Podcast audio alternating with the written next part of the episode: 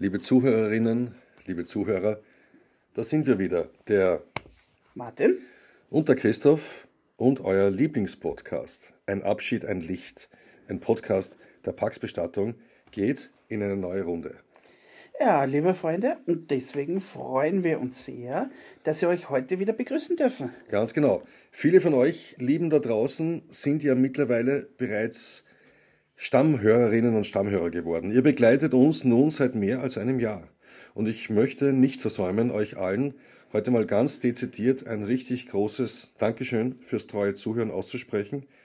Danke, dass ihr immer wieder aufs Neue mit dabei seid, wenn der Martin und meine Wenigkeit ganz furchtbar gescheite Sachen zu allen Themen rund um die Bestatterwelt zum Besten geben. Und das, und das, wie erwähnt, nun schon länger als ein Jahr lang. Ja, Christoph, jetzt, äh, wo du sagst, unglaublich, wie die Zeit vergeht. Es ist schon wieder Ende Oktober. Ja, wirklich arg. Ja. Ja. Tempus fugit, Martin. Ja. Du, äh, Martin, Ende Oktober, das heißt, Ja, das Allerheiligen ähm, so gut wie vor der Tür steht. Mhm. Allerheiligen, Allerseelen, diese Tage, an denen es schon spürbar früher dunkel wird. Diese Tage, die, so empfinde ich das, alles doch ein bisschen ja, langsamer machen. Ha? ja, Martin, es ist interessant, dass du das sagst, denn das Allerheiligen ein Datum ist, das manche Dinge des Alltags ein, ein bisschen verlangsamt, das habe ich mir auch schon gedacht. Ich glaube, dass das daran liegen mag, dass man sich ja gerade zu Allerheiligen schon ein bisschen die Zeit nimmt, um sich zu erinnern, vielleicht auch sogar um ein, ein bisschen zur Ruhe zu kommen, innehalten, um ein klein wenig in, in sich vielleicht sogar hineinzuspüren. Und, und das ist ja per se eine gute Sache. Ja, das finde ich auch.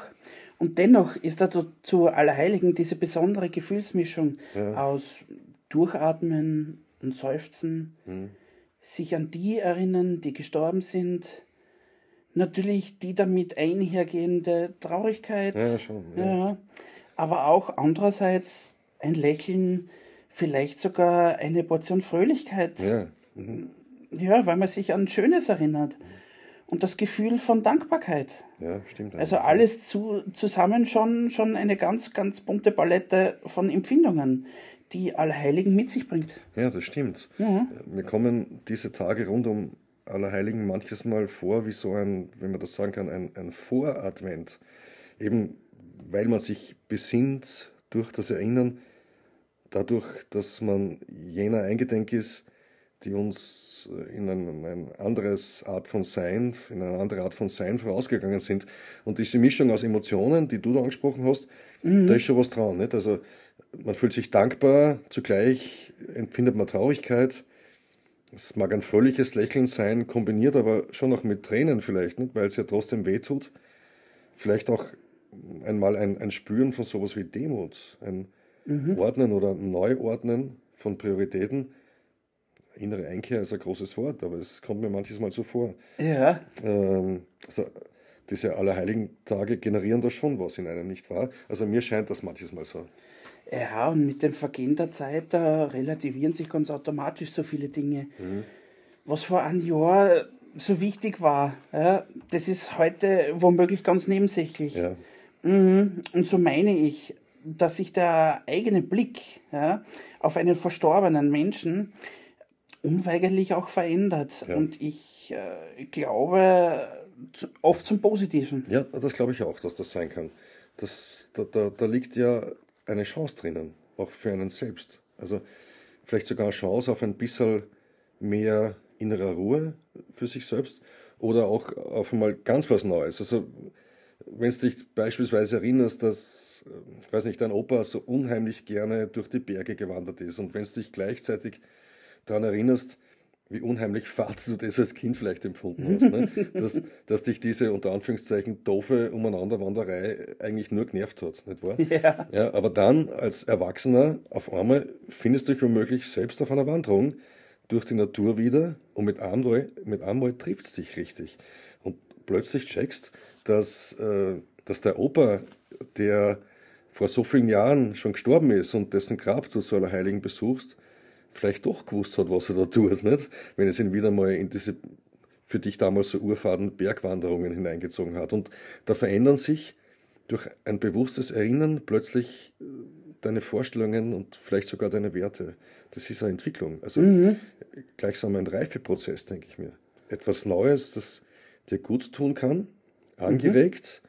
durch eine Erinnerung an jemanden, den es physisch, physisch schon lange nicht mehr gibt. Und das, obwohl diese Erinnerung eben durch das Vermissen dieses Menschen ja trotzdem schmerzlich ist.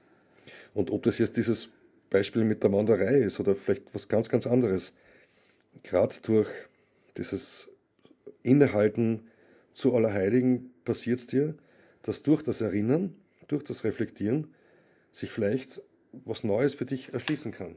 Mhm.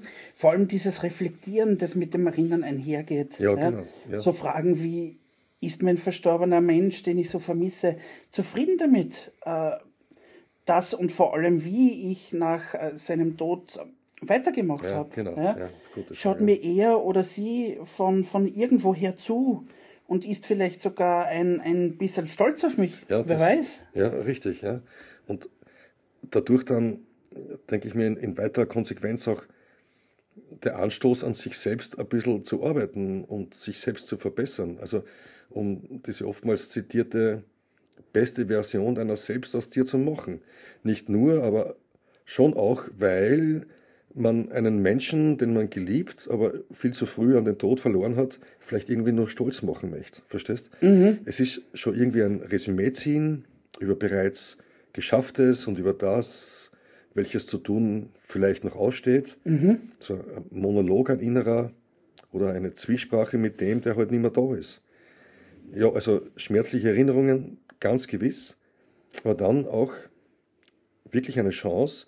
Und da denke ich mir halt, dass dieses Allerheiligen schon tatsächlich Kraft hat. Und wenn ich dann diesen Terminus Erinnerungskultur höre, ja, wo ich mir mhm. früher immer gedacht habe, geh bitte, herz mal auf mit dem Kitchen, mal bitte. Ja, okay?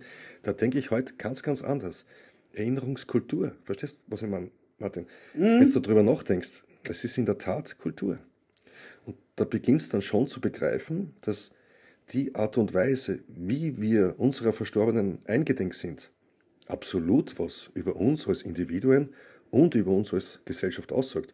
Und da empfinde ich das Wort von der Erinnerungskultur nicht als übertrieben.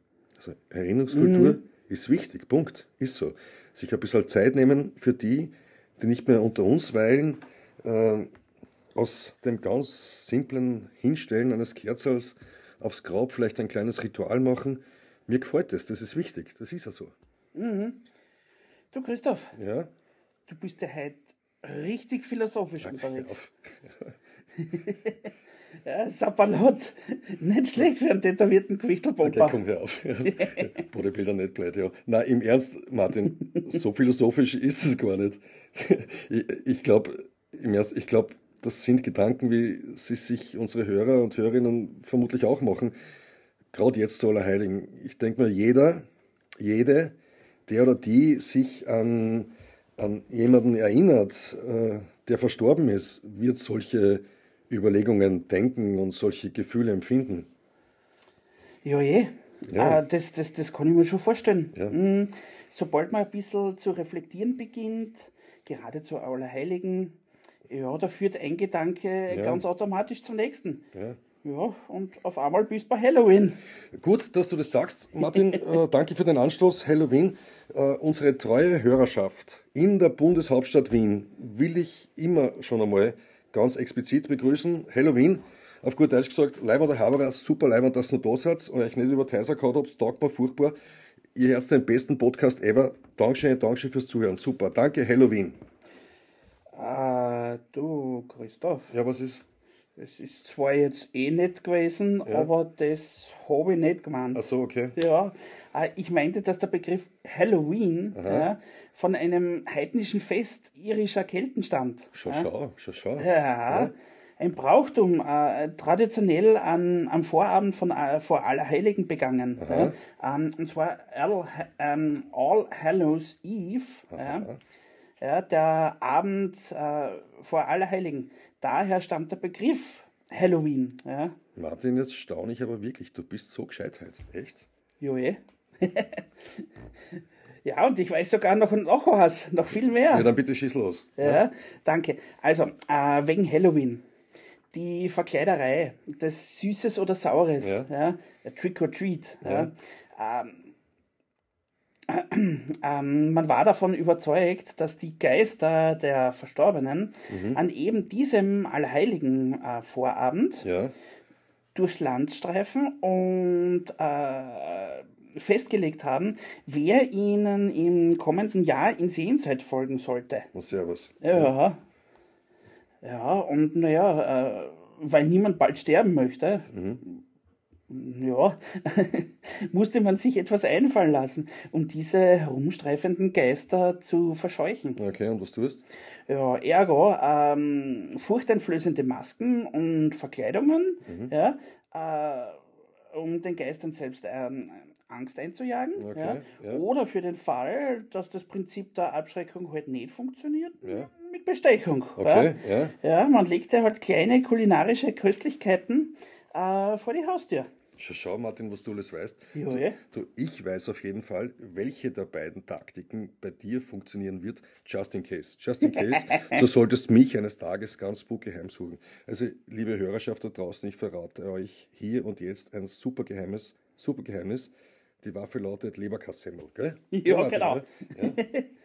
Ja, und ich stelle dir im Fall der Fälle, falls du mich mal heimsuchen möchtest, ja, einen Eiweißshake für ja, deine Haustüre. Ja, danke. Ah, ja. Gell, Christoph? Deal, Martin, Deal? Oh ja, ja, Deal. Gut, passt. Aber jetzt noch einmal zurück zur eigentlichen Causa, zum Erinnern äh, und dazu, wie wichtig ein bewusstes Erinnern tatsächlich ist für den Fall, dass du mir die Ernsthaftigkeit wieder abnimmst. Ja?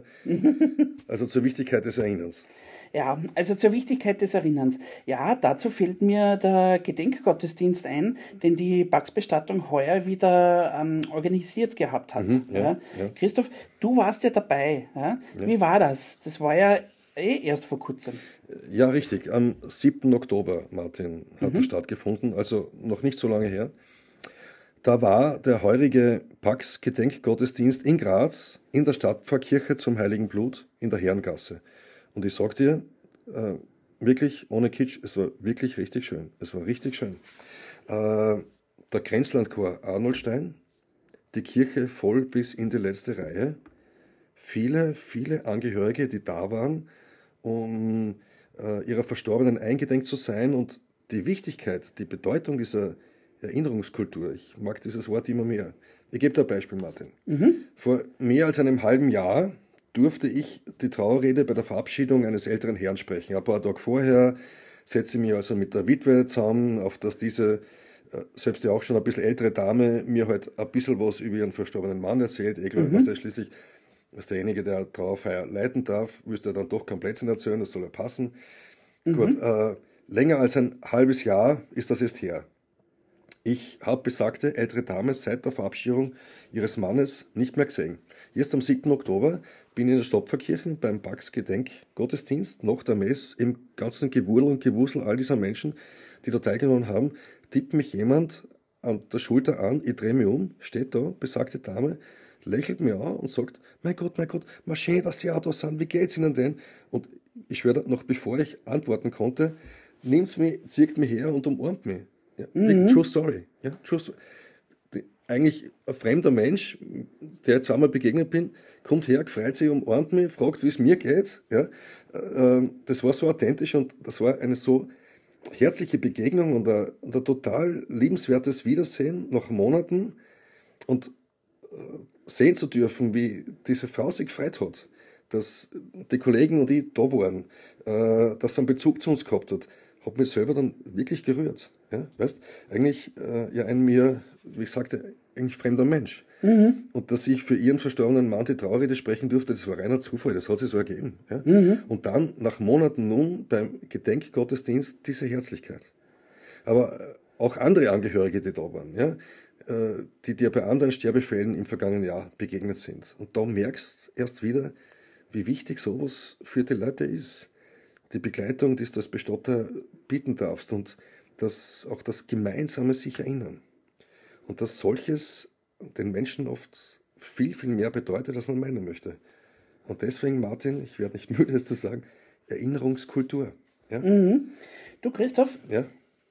das nehmen wir doch am besten gleich mal als Schlusswort. Erinnerungskultur. Ja, ja Martin, danke.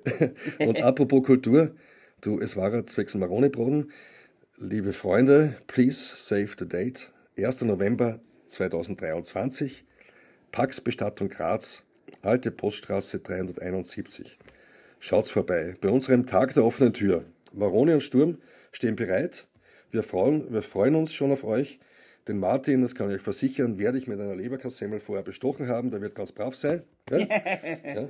Ja, und dem Christoph werde ich mit einer Umarmung die Luft entzogen haben. Ja, genau. Ja, ja. ja, und wer wissen möchte, was außer Schmähführern sonst noch so in der Bestattung Pax passiert, der schaut einfach persönlich bei uns vorbei am 1. November. Wir freuen uns wirklich auf euch. Ja? Ja, in diesem Sinne, gehabt euch wohl, dranbleiben, bis zum nächsten Mal. Danke und pfiat euch Gott. Danke fürs Zuhören. Pfiat euch.